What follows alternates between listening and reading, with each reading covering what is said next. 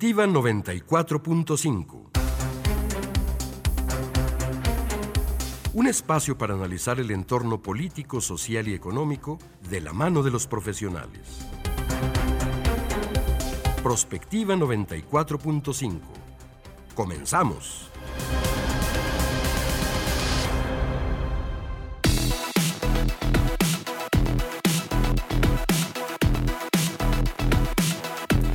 Hola, ¿qué tal? Muy buenos días. Bienvenidos a Prospectiva 94.5, este nuevo producto desde Radio Universidad. Estamos muy contentos transmitiendo completamente en vivo desde este edificio 14 de nuestra Universidad Autónoma de Aguascalientes. La verdad es que con muchas expectativas y con muchas ganas y con mucho ánimo, como siempre. Y bueno, compañera en la conducción, amiga también, María Hernández. ¿Cómo estás, Mari? Buen día. Muy buenos días, Leti. Pues muy contenta de, iniciar con este proyecto aquí en Radio UAA y hoy tenemos invitados de lujo para arrancar este programa.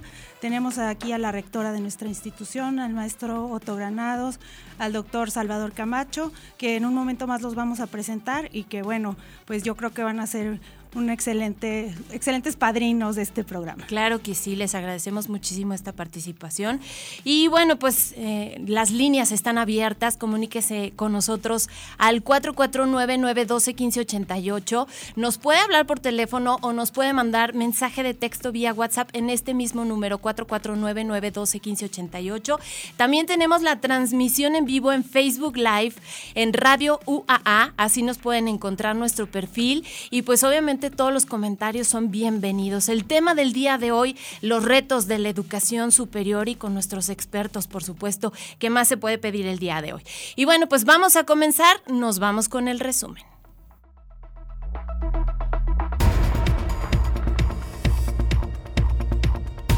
El proyecto de movilidad en el centro de la ciudad se mantendrá a pesar de las inconformidades de comerciantes y vecinos de la calle 5 de Mayo.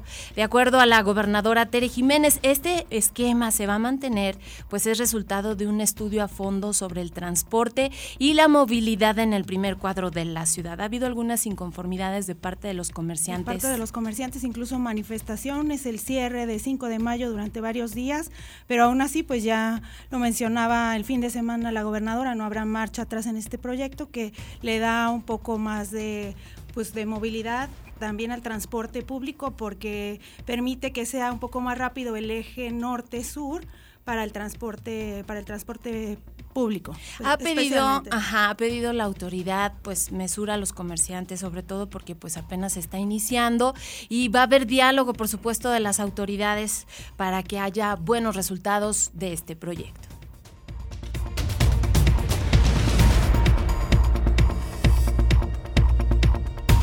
De sorpresas los resultados electorales del Estado de México y Coahuila. Delfina Gómez se perfila como la próxima gobernadora del Estado de México, arrebatando al PRI uno de sus últimos y más importantes bastiones políticos. Ya lo comentábamos aquí fuera del aire, Leti, que pues no hubo grandes sorpresas, incluso eh, en Coahuila, pues el resultado fue aún pues más contundente en cuanto a la diferencia entre uno y otro candidato, pero en el Estado de México, pues ah, al parecer todas las encuestas marcaban el triunfo de Delfina Gómez y pues así, así es como se presenta. Hoy por la mañana veía yo los resultados del programa, el PREP, el programa de resultados electorales preliminares que hablaba de 10 puntos arriba de la maestra Delfina en Coahuila, ya se esperaba, sobre todo porque pues como que no gustó tanto la definición del candidato de Morena, Armando Guadiana, y fue ahí como una división entre la izquierda, el Partido del Trabajo lanzó finalmente a una persona cercana al presidente de la República, Andrés Manuel López Obrador,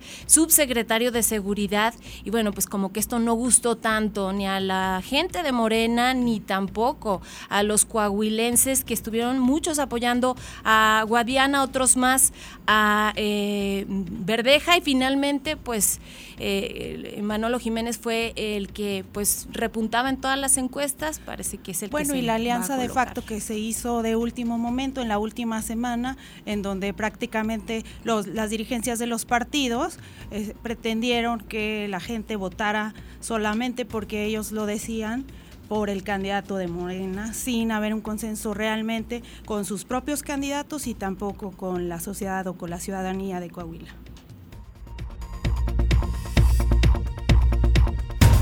Justamente tenemos esta información en Coahuila. Manolo Jiménez de la Alianza PRI-PAN-PRD arrasa la elección con una diferencia de más de 30 puntos sobre Armando Guadiana de Morena.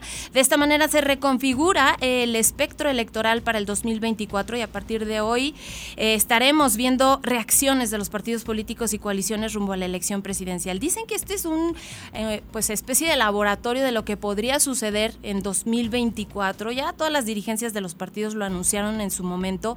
Van a estar en a partir de ya en la próxima elección del 2024, definiendo sus candidaturas, por supuesto, estableciendo los convenios, las alianzas para pues llegar cada uno de estos más fuertes para el próximo año. Yo creo que también una gran lección para la alianza opositora que debe poner muy en claro cómo va a operar para la elección del 2024 y en realidad si realmente tiene o no posibilidades de pues de sobrevivir rumbo a la elección del próximo año.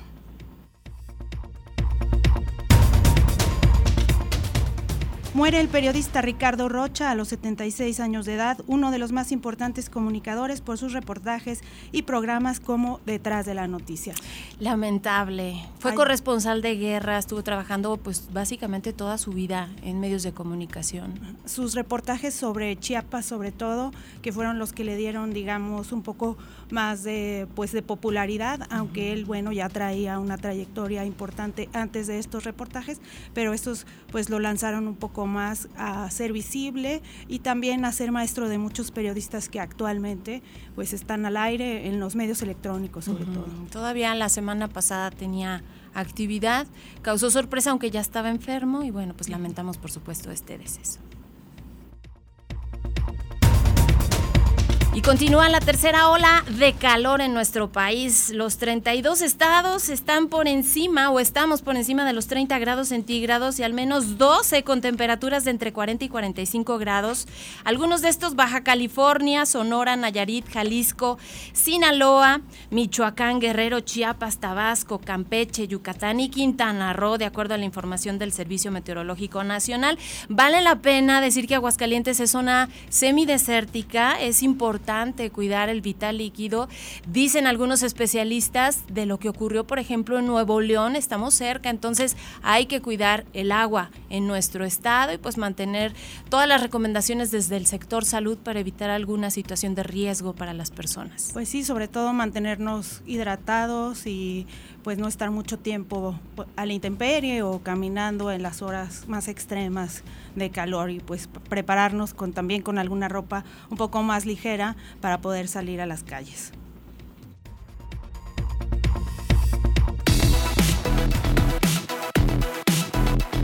Comunícate al WhatsApp al 449-912-1588. Búscanos en Facebook como Radio UAA o en Instagram Radio UAA 94.5 FM.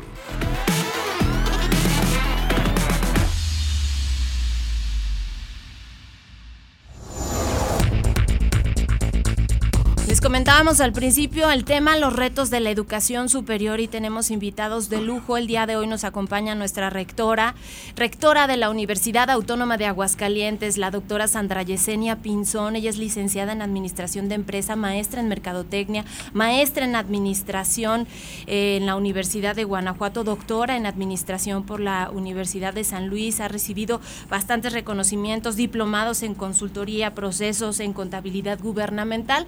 Gracias Gracias, rectora, por estar aquí con nosotros. Al contrario, muchísimas gracias por la invitación, Leti y Mari. Es un honor estar aquí acompañándoles. Muchísimas gracias. Nos acompaña también el maestro Otto Granados Roldán, exsecretario de Educación Pública quien es consultor internacional en materia de educación e innovación, ha sido presidente del Consejo Asesor de la Organización de Estados Iberoamericanos para la Educación, la Ciencia y la Cultura, secretario de Educación Pública, subsecretario de Planación, Evaluación y Coordinación de la propia SEP. Entre otros cargos fue también secretario particular del secretario de Educación Pública Jesús Reyes Heroles, uno de los más valiosos funcionarios en el tema educativo, consejero político de la Embajada de México en España, oficial mayor de la Secretaría de Programación y Presupuesto, director de Comunicación Social y vocero de la Presidencia de la República, gobernador del estado de Aguascalientes, en donde destaca que Aguascalientes fue el primer estado en contar con un programa estatal y una ley de educación tras la descentralización de 1992 y en introducir diversas innovaciones en la gestión de educación y el proceso de enseñanza-aprendizaje, así como el uso de tecnologías aplicadas a la educación y la impartición de lenguas extranjeras. Bienvenido, Bienvenido maestro. Gracias. Y bueno, también está con nosotros el doctor Salvador Camacho Sandoval, profesor, investigador de esta máxima casa de estudios, es licenciado en educación, doctor en historia, es premio John Nuvin en Chicago, premio Aguascalientes en humanidades, fue presidente de la Sociedad Mexicana de Historia de la Educación, ha trabajado también en el gobierno del estado, titular de hecho del Instituto de Educación y bueno, tiene varias líneas de investigación en historia, educación, etcétera. Bienvenido, doctor. Gracias, muy amable. Gracias por esta participación. Y bueno, yo quiero empezar a aprovechar que está con nosotros la rectora. Eh, se hace una, eh, un espacio en su agenda para platicar con nosotros. Y bueno, pues son varios temas, eh, doctora, a propósito de esto. Creo yo que pues la pandemia vino a ser un parteaguas para la educación especialmente y todavía tenemos algunos rezagos que venimos arrastrando justo porque pues a muchos nos tomó por sorpresa en todos los ámbitos, no nada más en el eh, educativo. La Universidad Autónoma de Aguascalientes está por cumplir 50 años, se dice muy fácil, pero es un trabajo de todas las áreas y un compromiso enorme de todos y cada uno de los integrantes de la comunidad universitaria que nos han permitido que nuestros estudiantes trasciendan no solamente en el plano local, nacional, sino también el internacional. Y esto pues eh, nos ha llevado a un tema eh, del que la universidad pues ahora sí que empezó a experimentar este proceso de digitalización, el uso de computadoras, la educación a distancia y todas estas cuestiones. Fue un gran reto para nuestra institución. Sí, sin duda yo creo que fue un gran reto a nivel mundial y como lo he comentado ya en varias ocasiones, la verdad es que sí hay un antes y un después de la pandemia sin duda alguna en el mundo y en, todas las actividades de la sociedad. Eh, la educación obviamente pues fue muy importante, para muchas instituciones fue más fácil, para otras más difícil, porque obviamente pues no estábamos, eh, si bien es cierto, vino este evento que nadie esperábamos, pero pues nos puso a reflexionar y nos sirvió como también una medida de evaluación de cómo andábamos tanto en términos de, la, de aprovechar el desarrollo de las tecnologías que, ya hay a nivel mundial y claro que fue un reto para nosotros muy importante. Reconociendo que nosotros seguimos teniendo un sistema eminentemente presencial y que o lo habíamos mantenido durante todos estos años, aunque sí estábamos evolucionando desde hace más de 10 años con la incorporación de pantallas inteligentes en todas las aulas, eh, empezando a, habilitar algunas materias en línea, algunas eh, maestrías incluso se abrieron en, en, línea también en algún momento, pero sin duda alguna, pues cuando llega la pandemia, pues tuvimos que exponenciar y tuvimos retos muy importantes. Por ejemplo, el tema de la tecnología que no teníamos servidores que no había este, para poder alcanzar o abarcar a los pues toda la, a toda la institución, a todos los programas educativos. Y en ese momento, pues como se detuvo toda la, pues, la producción y todos nos fuimos a la casa, pues fue muy difícil conseguir tecnología, rentar tecnología, eh, adquirir tecnología para poder este, habilitar eh, todos los espacios. Eh, fue un gran reto, que la verdad pues con el apoyo eh, del, del rector en su momento y de toda la comisión ejecutiva y profesores y maestros, pues fue un esfuerzo muy importante por adaptarnos, porque literal lo he comentado, en ese momento fue adaptarse o morir, porque no sabíamos literal qué iba a pasar, ni con el tema de las vacunas, ni con el tema de la salud en un principio, con todo lo que se dio y, la verdad pues fueron eh, retos que tuvimos que afrontar con el apoyo de todos, porque tanto los maestros mostraron su voluntad, su compromiso y su institucionalidad apoyando eh, para pues ofrecer desde sus casas con los recursos que tenían para poder apoyar y seguir dando las clases en los programas educativos que era posible hacerlo de la mejor manera en esta forma este, a distancia. Y luego los alumnos también tuvieron que hacer otro gran esfuerzo, también mostraron una disposición y una voluntad para adaptarse. Sin embargo, como bien los dices, es importante reconocer que hay rezagos y que estos rezagos son diferenciados dependiendo de las disciplinas, dependiendo de las áreas del conocimiento, de la naturaleza y que estamos también en ese proceso de tratar de eh, dar esas oportunidades a los chicos que egresaron, porque pues tuvimos chicos que la mitad de la carrera fue en línea y, egresaron en la pandemia y ahora tenemos ahorita ya con presencialidad, pero los primeros semestres pues también estuvieron en esta modalidad en línea, luego en híbrido, donde los maestros tuvimos la pues el reto de tener a una parte de alumnos en el salón, otros desde casa utilizando pues la tecnología y luego después es regresar y tener que retomar como otro punto focal de tanto resultado de lo que debimos haber aprendido.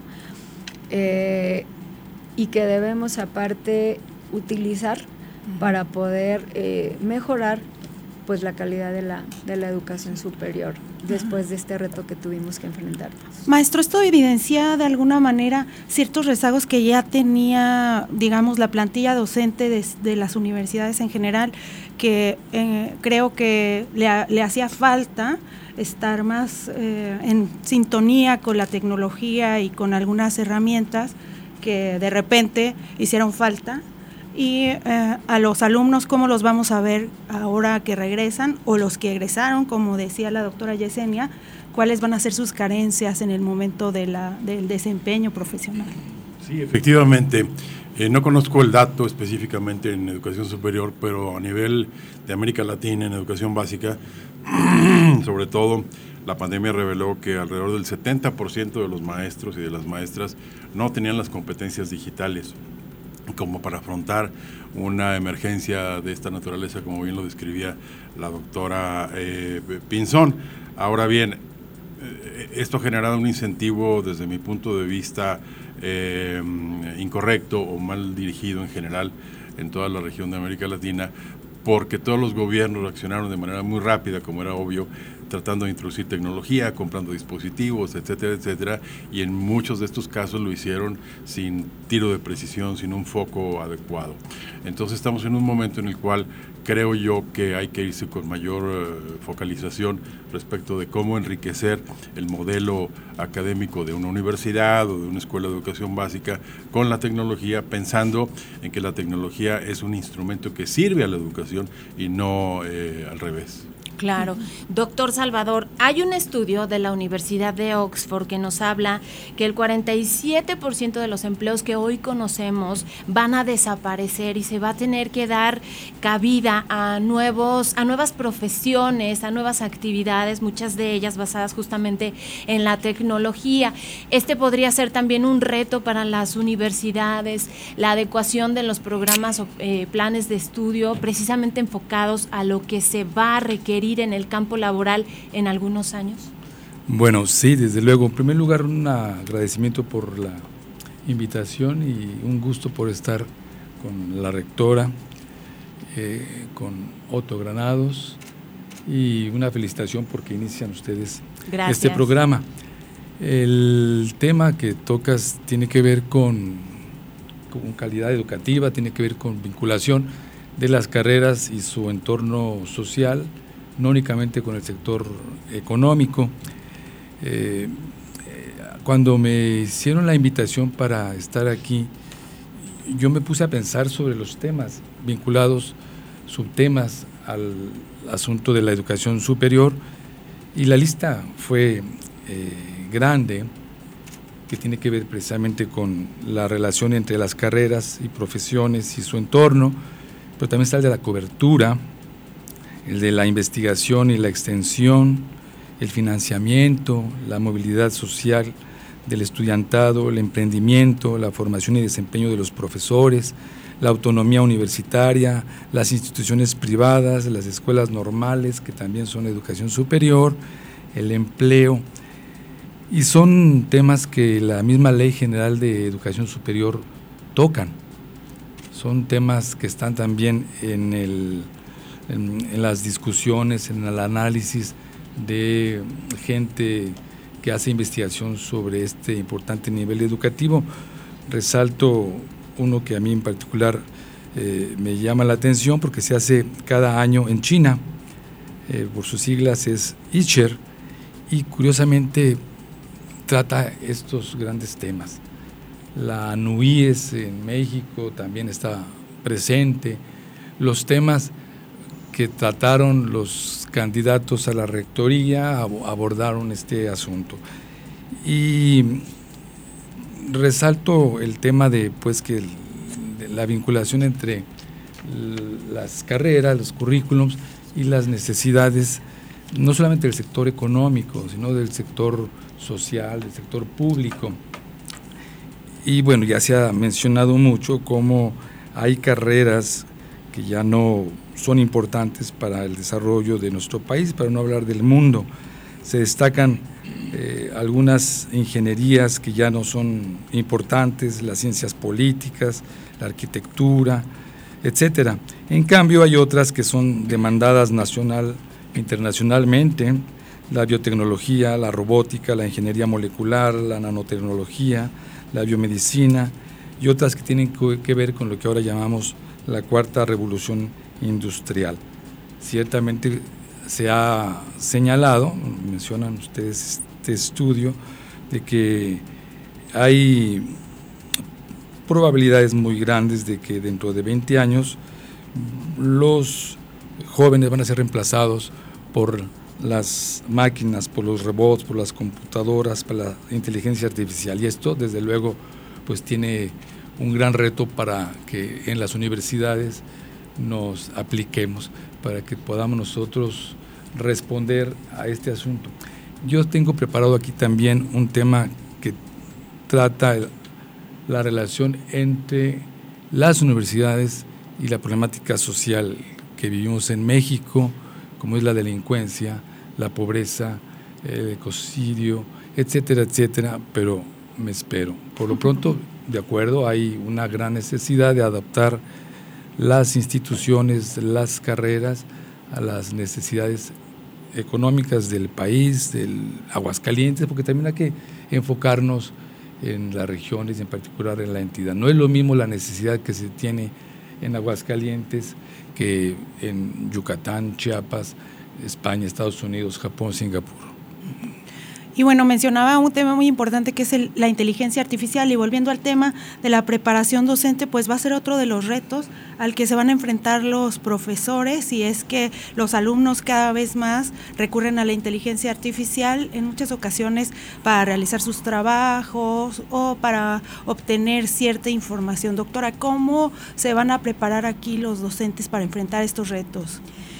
De hecho, bueno, como bien comentaba el licenciado Otto, pues hay que evaluar porque efectivamente pues tuvimos una reacción a la situación de la pandemia y ahora ya tenemos que hacer un análisis exhaustivo para focalizar, como bien dice, los esfuerzos y el uso de tecnología. Eh, sí estamos trabajando de manera eh, fuerte pues para capacitar, como bien dices, a los profesores eh, y que ya sean esfuerzos más focalizados, acertados, dirigidos efectivamente a atender eh, todas las necesidades que como bien maneja también el doctor Salvador, pues no solo se remiten al, al interior de las instituciones, sino lograr esa vinculación con el desarrollo también social, tecnológico, que permitan que vayamos avanzando. Definitivamente, pues los estudiantes ya son nativos de la tecnología desde hace mucho tiempo, no es nuevo, y eh, obviamente pues se ha eh, incrementado pues el uso de los dispositivos y nosotros en algún momento ya en vez de multitask nos volvimos multidispositivos. Este eh, en ese contexto y sin duda alguna pues nos tenemos que adaptar pero más que todo es potencializar efectivamente el uso adecuado de las tecnologías que va de la mano con otro gran tema que de seguro el doctor Salvador lo tocará, que es el modelo pedagógico. Y efectivamente las tecnologías son un instrumento, una herramienta para apoyar, pero tienen que ir de la mano efectivamente del modelo que se va o que se utiliza dentro de las clases para garantizar pues el mejor aprendizaje de los estudiantes, ya no solo para eh, tener una capacitación técnica especializada en sus áreas, sino eh, enseñarlos, como luego decimos, a aprender a aprender eh, durante toda la vida y que ya pues son herramientas que les deben de servir no solo para desenvolverse profesionalmente, sino socialmente, sino emocionalmente y que puedan realmente integrarse incluso de forma multidisciplinaria para poder resolver los grandes problemas sociales que tenemos eh, en este momento. Entonces sí es un gran reto, la capacitación va a ser este, fundamental y la revisión también pues de los modelos para poder continuar con nuestro sistema presencial apoyado en la mayor medida de estas tecnologías para volver la educación más flexible, más adaptada a las necesidades también de los propios estudiantes y de la propia sociedad, eh, como se está requiriendo ¿no? ya en estos momentos. Maestro Otto, durante su gobierno eh, se llevaron a cabo varios proyectos importantes en materia educativa. De hecho, destacábamos al inicio, se contó con un programa estatal y una ley estatal de educación. Usted desde su visión en Aguascalientes a nivel federal, que ha tenido la oportunidad de desempeñarse en este eh, rubro que es el eh, educativo, sabrá que el tema del financiamiento de las universidades también es otro de los retos. Hay desde 2019 un supuesto en el que la educación superior tendría que ser gratuita en todo nuestro país. Sin embargo, pues vemos cada vez más generaciones con la necesidad de poder ingresar al nivel educativo superior y hay muchas opciones. Sin duda, pues tenemos que son 3.800 alrededor universidades en México y unas 1.200 son específicamente de educación superior. Entonces, ante tanta demanda y este este reto de que pues los presupuestos no alcanzan, ¿cuál pudiera ser alguna perspectiva o consideración que nos pudiera dar usted hoy? Es un problema, digamos, bastante complejo que debemos entender en un contexto que, más amplio que me gustaría poner en esta, en esta conversación. A ver, la educación superior en todo el mundo ha venido creciendo de manera muy importante. Hoy tenemos 235 millones de chicos estudiando en universidades, 33, 34 millones en Iberoamérica y unos 5 millones o un poquito más en México. Las instituciones de educación superior también han crecido enormemente, de hecho son más de 6 mil, Leti.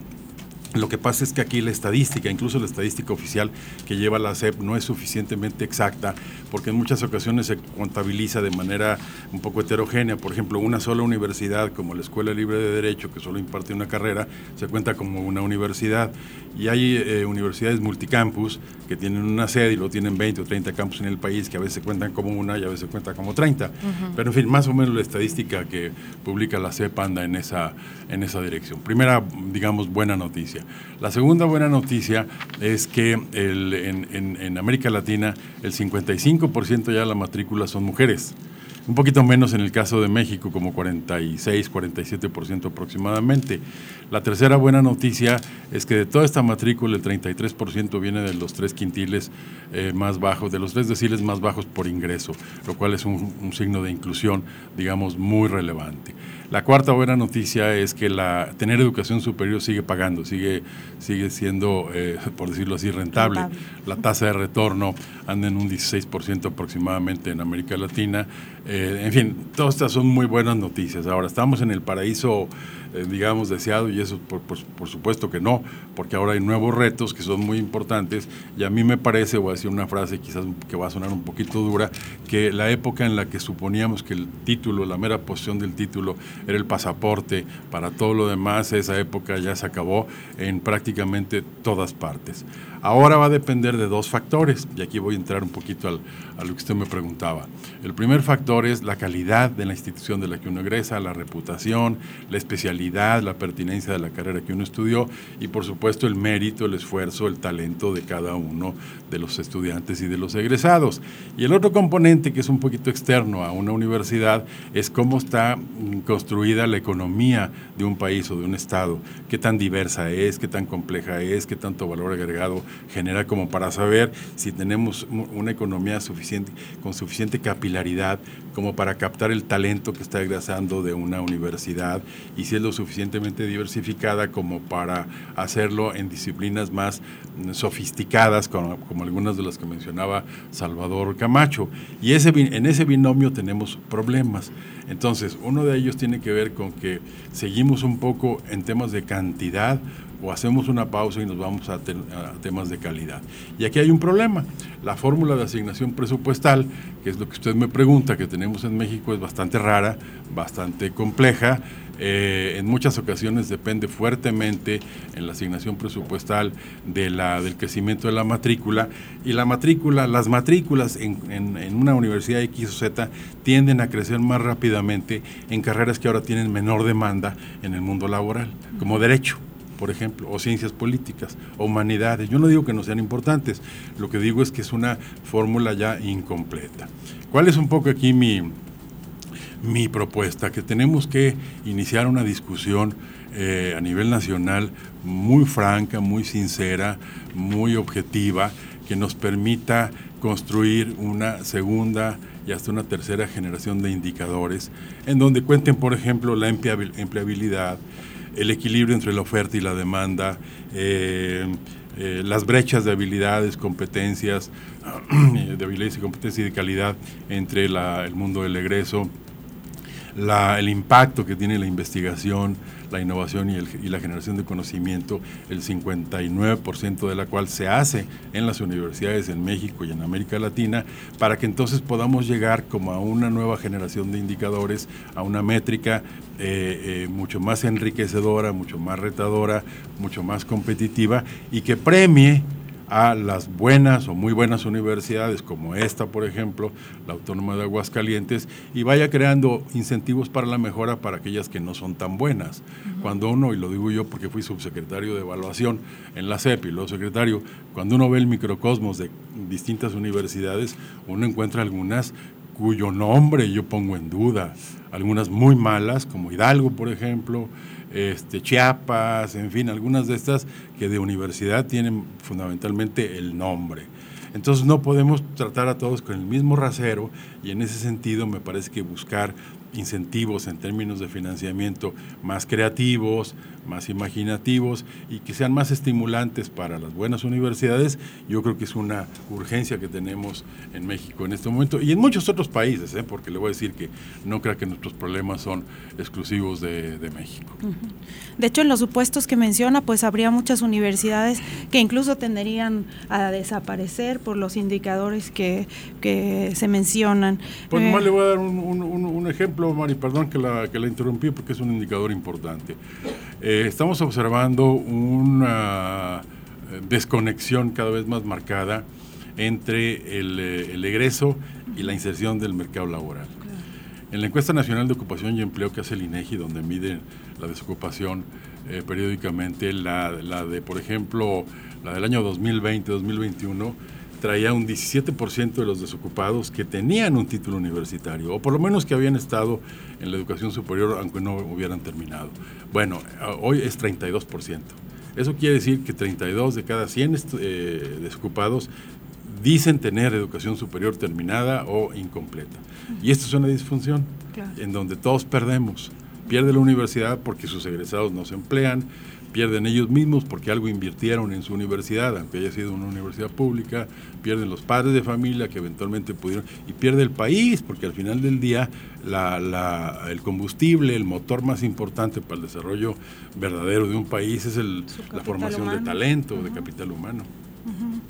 Y bueno, hay otros, hay otros puntos que me gustaría que tomáramos después del corte y que es también el fijarnos en cómo están nuestros alumnos en, educación, digo, en perdón, en salud mental, que es otro punto muy importante que creo que las universidades deben estar muy atentas y la retención de ellos mismos porque luego ellos se encuentran en internet o en algunas este, formaciones digitales, lo que quizás lo mismo que le da la universidad entonces, pues optan por dejar sus carreras, porque en materia técnica pues tienen prácticamente la misma, la misma preparación o, o las mismas enseñanzas. Si les parece, vamos a una pequeña pausa y volvemos con estos temas.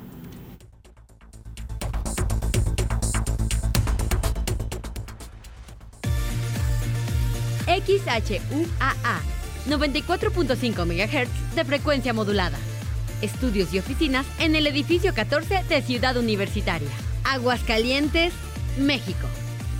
Radio UAA, proyección de la voz universitaria. ¿Por qué es valioso actualizar tu INE cuando te cambiaste de domicilio? porque con ello puedo tomar decisiones para mi colonia. Para estar vigente a la hora de votar. Porque ahora yo vivo aquí y pertenezco ahora a este lugar. Porque podemos formar parte de las elecciones en nuestra colonia. Si te cambiaste de casa, avísale al INE y sé parte de quienes toman las decisiones en tu nueva comunidad. Haz tu cita en INETEL 804 33 2000 o en INE.mx. INE. Este domingo, en la hora nacional, los huracanes del norte nos harán sacarle brillo a la pista. Cuando paseaban al moro, se miraba tan bonito. ¿Saben qué son las cataratas de los ojos y cómo se tratan? Aquí les decimos. Y platicaremos con el elenco de la obra Siete veces Adiós. Somos sus amigos María Luisa Peralta y Orlando Abad. Esta es una producción de RTC de la Secretaría de Gobernación. Gobierno de México. La Universidad Autónoma de Aguascalientes te invita a participar en los cursos intensivos de extensión académica, educación continua, capacitación, oficios y extensión universitaria. Inscripciones del 5 al 16 de junio. Consulta en cursos.uaa.mx o por WhatsApp 449-394-3635. En Radio Universidad, las 9 con 36 minutos.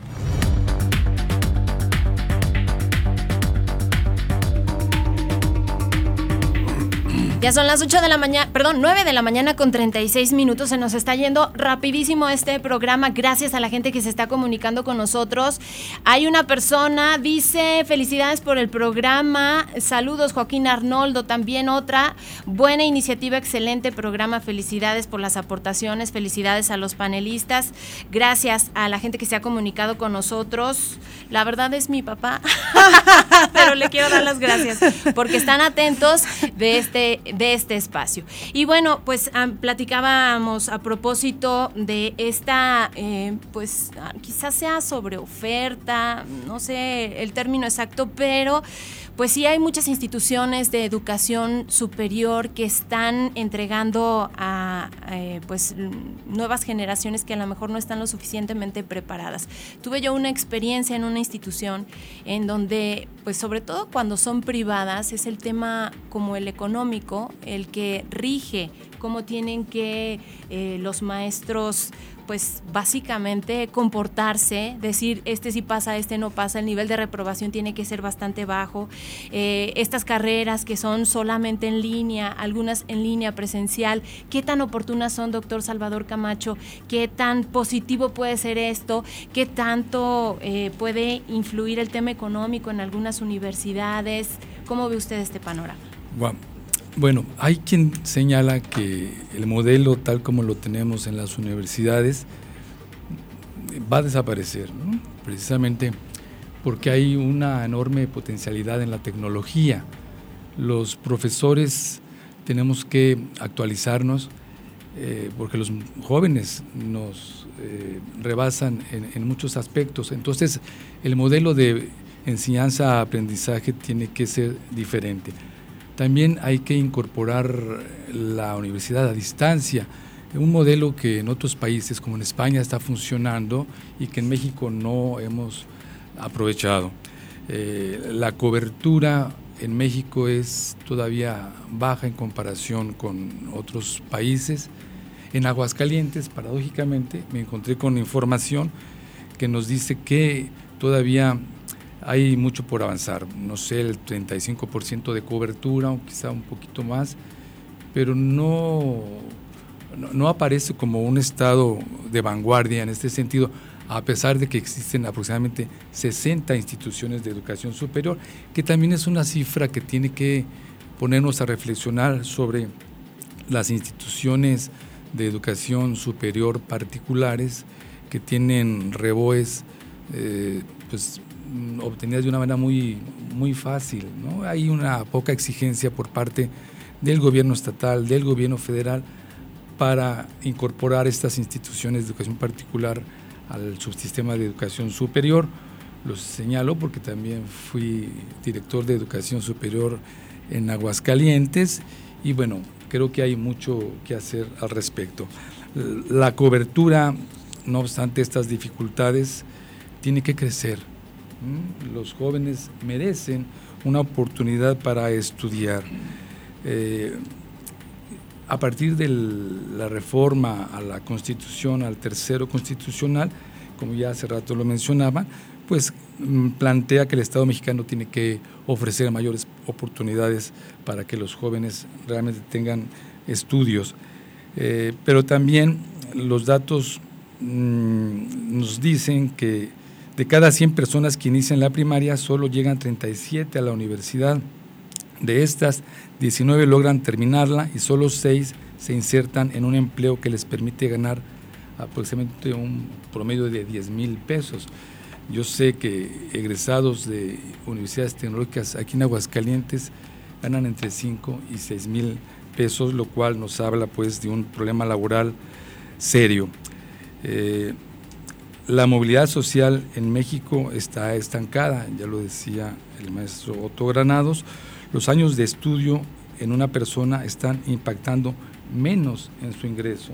Nosotros quizá nuestra generación fue afortunada, pero los, nuestros hijos, los jóvenes de hoy egresan de una institución de educación superior con grandes capacidades, pero con también grandes problemas de conseguir un empleo. Eh, muchos de los desempleados dicen tener un título, no lo ejercen. Esto significa que esto no significa que se deje de apoyar, insisto, la educación superior. Eh, hay entonces una relación muy acentuada entre las instituciones de educación superior con un bajo perfil con también el empleo. ¿sí? Las instituciones que tienen eh, poca solidez eh, en, su, en la formación de sus, de sus eh, egresados también tienen serios problemas. Bueno, yo quisiera, quizá en otro momento, hablar sobre la función de la universidad. ¿Para qué las universidades? Y aquí yo pondría una interrogación sobre si las universidades únicamente tienen como propósito formar eh, profesionistas para atender al sector productivo. Y yo creo que hemos descuidado otra función de la universidad, que es asumir eh, un sentido crítico y hacer aportaciones para resolver los graves problemas que tenemos en México. No hablamos de la delincuencia, no hablamos de los problemas eh, realmente complicados que tenemos en el país, y yo a veces me pregunto, ¿y qué están haciendo las universidades públicas y particulares para atender estos serios, serios rezagos y problemas? Yo creo que estamos haciendo poco. La Universidad Autónoma de Aguascalientes, eh, yo creo que también se ha aislado de esta problemática y yo lo señalé como consejero universitario en una sesión. El anterior rector me respondió, pero no, no me satisfizo su respuesta no sé cómo lo vea la gente que está escuchando, pero la Universidad Autónoma de Aguascalientes necesita salirse mucho más al respecto. Y es un tema no exclusivo de, la, de esta institución, sino de, las, de muchas universidades del país. Aquí le dejo y podemos ampliar más adelante a propósito la discusión. De, a propósito de ello, doctor, bueno, eh, es solamente el reto darles a los alumnos habilidades o técnicas o o también generar en ellos cierta conciencia, cierta inteligencia emocional e incluso qué tanto tiene que ver esto con su desempeño personal y con su salud mental, doctora. Creo que es importante, lo he dicho, pues esperaríamos tener en la educación eh, chicos al 100% o al tope en conocimientos, que realmente vayan y apliquen esos conocimientos a la iniciativa este, pública y privada, precisamente para resolver eh, o avanzar en la solución de los problemas que tenemos y aportar y ser productivos. Pero también se requiere que estén al 100% en habilidades emocionales. Eh, para poder relacionarse, para poder ah, hacer el mejor uso de esos conocimientos y que lo puedan socializar y que se pueda permear a lo largo de toda la sociedad. Como bien dice tanto el doctor Salvador Camacho como el licenciado Otto, pues sí hay retos súper importantes en cuanto a la calidad de la educación y sí hay mucha discusión con respecto al tema de eh, centralizar la educación tradicional en las universidades en las capacidades técnicas, porque sí vivimos, yo creo, en un proceso que fue así, en donde se trató de que fueran súper especializadas técnicas en sus carreras, pero sin duda alguna es súper necesario avanzar en lo que se llama ahora las habilidades blandas, que exigen este, también todos los empresarios, ya no nada más la capacidad técnica, porque hemos visto, y no me dejarán mentir, que ya en muchas empresas eh, que las carreras es ya es de cualquier carrera, o sea, dicen de cualquier licenciatura, pero que tenga las habilidades blandas que requerimos y nosotros nos encargamos de capacitar a los estudiantes como debe de ser, porque yo digo, son solo cuatro o cinco años los que están aquí con nosotros, los estamos formando, pero en realidad las empresas van a estar toda la vida. Y si van a una empresa, pues ella construyó su capital de conocimientos ahora en la sociedad del conocimiento, pues en todos los años que tiene la empresa. O sea, si tiene 100, 200, 300, pues es imposible que le pidan a las universidades que los chicos ya salgan preparados para trabajar en Coca-Cola o en Nike o en una pyme o en una empresa chiquita eh, y necesitamos, como bien dicen tanto el doctor Salvador Camacho como el licenciado Otto, la vinculación para ser pertinentes los programas que hay otro tema, ¿no? Las necesidades regionales de formación profesional que se, que se requieren para poder uh, ser uh, lo óptimamente productivos y aportar al crecimiento económico de las comunidades, de los estados y de las regiones con las vocaciones que se han identificado ya regionalmente para poder trabajar.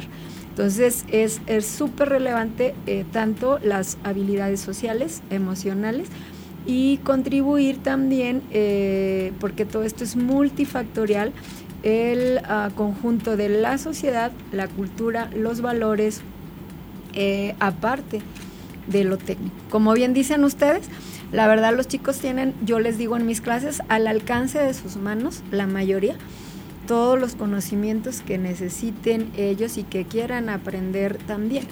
Pero la otra parte que como sociedad nos necesita ahora, pues es la parte del fortalecimiento de los valores, del respeto, de la solidaridad, del pluralismo, de la inclusión, que es donde está nuestro reto en la presencialidad también como educadores y como formadores y apoyo de la educación eh, en la sociedad.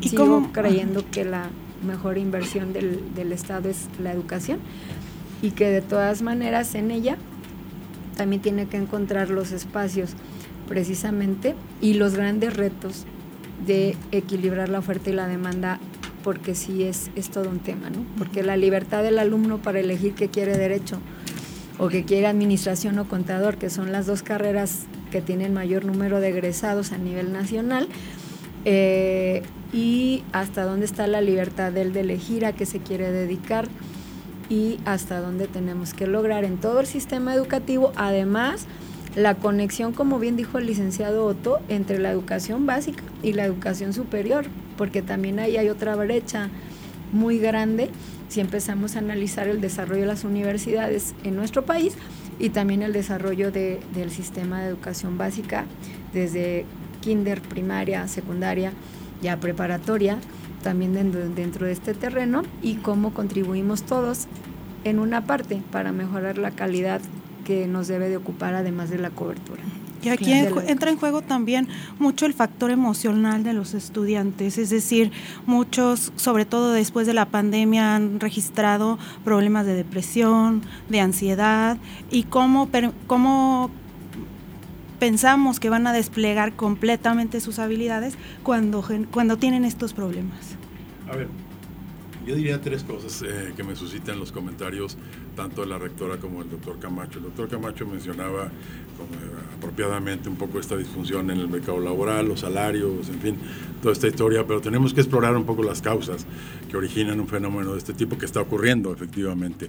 Una de ellas es que, en mi opinión, tenemos un desequilibrio entre oferta y demanda y el segundo tenemos un desequilibrio en brechas de capacidades, de calidad y de habilidades que mencionaba la, rectora. En el primer caso, eh, hay que reconocer que la, concentración curricular en nuestras universidades en México y en América Latina en ciencias sociales, humanidades, etcétera, es muy elevada, 55%, versus 25% en los países de la OCDE. Entonces, lógicamente, cuando una economía va cambiando, esta cantidad de egresados, que en México se calcula en 500 mil cada año, pues no encuentra empleo, no encuentra la inserción laboral porque la economía está modificándose. Es muy, eh, hay un dato muy curioso de una encuesta reciente de Manpower, ya en pandemia, donde los chicos de Chiapas reportaban tener menos dificultades para emplearse que los chicos de Nuevo León o de Aguascalientes o de Querétaro, o sea, estados más o menos industrializados. ¿Cuál es la razón? Pues es muy simple. El empleador lo que requiere es un perfil muy específico que los egresados probablemente no estén reuniendo. En cambio, en economías más básicas como las del sur-sureste, pues uno pone un puestecito de tacos en la esquina y ya es un empleo, ya es un, un ingreso. Y el segundo es que esto está más o menos ya bien eh, aclarado. Distintos estudios, uno de Manpower, otro de la OI, muestran que eh, en el caso de México el 50% de los empleadores dicen tener dificultades para cubrir vacantes. O sea, no es que no haya vacantes, claro que las hay, pero no me da el perfil del chico que viene. Y entonces, en este sentido, tienen que instrumentar programas de, reskilling o de upskilling, que suelen ser caros. En algunos países de América Latina, reentrenar a un chico que contraté, que viene de la universidad, me cuesta 15 mil dólares. Entonces, es un costo importante para el empleador y tenemos que ver cómo podemos eh, eh, ordenar un poco este, digamos, esta disfunción que está creciendo. El segundo tema mm, tiene que ver con esto que, Salvador eh, mencionaba eh, el tema de la misión de la universidad. Yo sí creo que, desde un punto de vista filosófico, pues es correcto que uno aspirara de la universidad, digamos, una formación que generara estudiantes buenos, puros, virtuosos y castos. Bueno, a lo mejor este último no, eh, pero, pero, pero creo yo que no es, que es, es pedirle demasiado a una universidad. Hay una anécdota de Freud el psicoanalista que le llevó un día a una mamá a su hija que tenía tres o cuatro años y le dice, oiga, vengo a ver al doctor Freud porque mi hija pues, tiene problemas de comportamiento y eso, y le pregunta, ¿cuántos años tiene? Cuatro años, no hay nada que hacer, ya se formó. Entonces cuando el chico llega a la universidad con 17 o 18 años, ya se formó. Entonces, si bien filosóficamente nos gustaría que fuera de otra manera, formar ciudadanos, etcétera, ya traen un background que, que, lo adquirieron en sus agentes iniciales de socialización, de formación, la familia, las iglesias, los medios, la comunidad, etcétera. Por lo pronto, entonces, yo creo que lo que tenemos que tratar de enfocarnos es en, cómo resolvemos los problemas urgentes eh, para que el, para el día siguiente de que egresen los muchachos, cómo darles la mejor educación, cómo focalizar mejor un poco los, eh, la transmisión de información y conocimiento como para que tengan las bases mínimas de una trayectoria laboral, profesional e incluso vital exitosa. Y un, tercer comentario último, también me parece a mí que tenemos que pensar en cómo modificamos el régimen regulatorio de las instituciones privadas.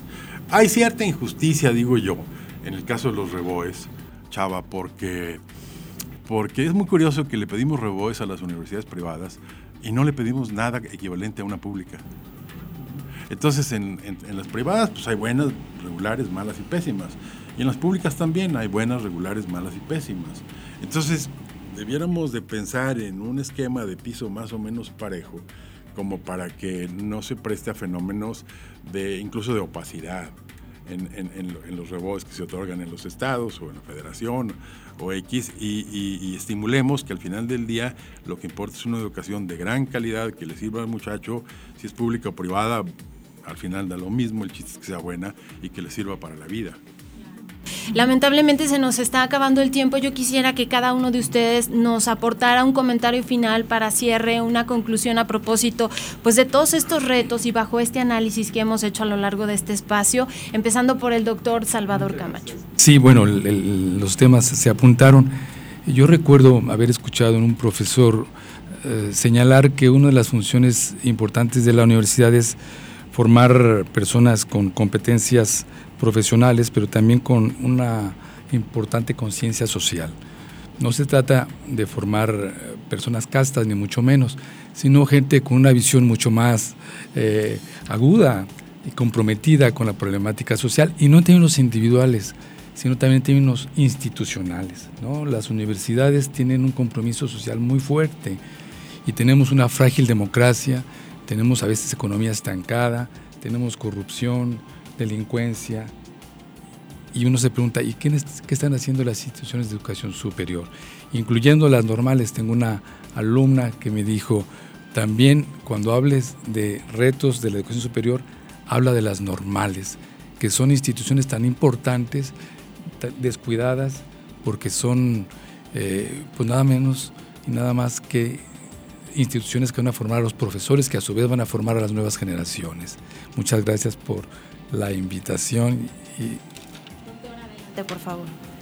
Bueno, antes que nada, muchísimas gracias por la invitación y sí, definitivamente, pues eh, tenemos muchísimos retos, pero sin duda alguna, pues tenemos que comprometernos para ir avanzando en la medida de lo que podamos. No, no tenemos varitas mágicas para resolver todas las situaciones, pero sí creo que tenemos herramientas y que tenemos eh, para seguir avanzando en la inclusión, en la igualdad, en la y no hablamos muchos temas de igualdad sustantiva, eh, ni de equidad, eh, de género, de lograr que las instituciones sean lugares seguros y que permitan pues un mejor desarrollo de nuestros estudiantes que después lo van a replicar como parte de sus comunidades y de los lugares donde vayan a trabajar o a desenvolverse.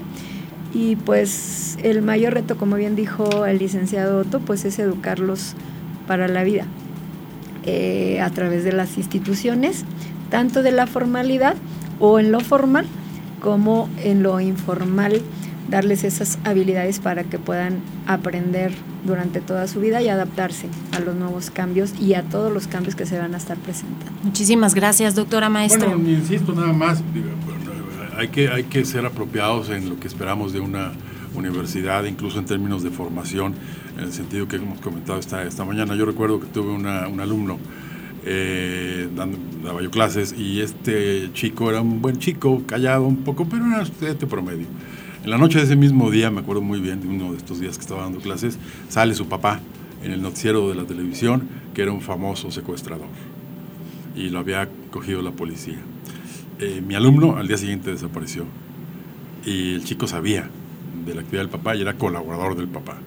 Entonces uno dice, ¿cómo hago para formar ciudadanos si de pronto tengo aquí a un chico que está en este, digamos, en esta actividad? Entonces por eso digo que a la universidad que tenemos que exigirle mucho, pero de manera apropiada, focalizada, objetiva. Eh, objetiva y demás. Y segundo, para terminar, yo creo que es un muy buen momento como para que enriquezcamos el diálogo sobre la misión de la universidad, sobre la función que deben tener las universidades, lo que esperamos de ellas, a partir de un proceso de diálogo colectivo donde entre el diseño institucional y curricular de la educación superior, el perfil de los egresados, el tema de la investigación, eh, qué impacto tiene, si está sirviendo o no para el desarrollo del país, eh, la comprensión del entorno en el que se mueve la universidad, eh, una universidad como esta o cualquiera, de cómo funciona la economía, porque ni modo, vivimos en un siglo XXI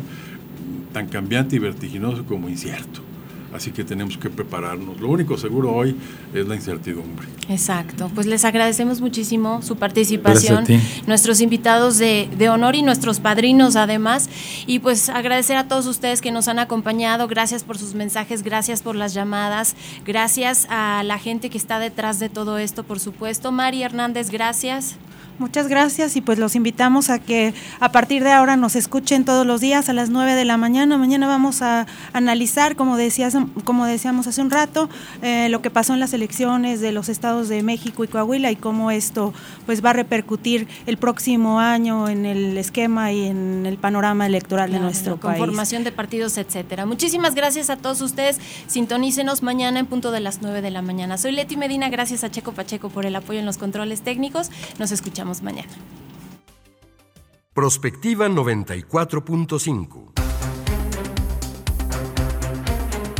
Un espacio para analizar el entorno político, social y económico de la mano de los profesionales. Prospectiva 94.5.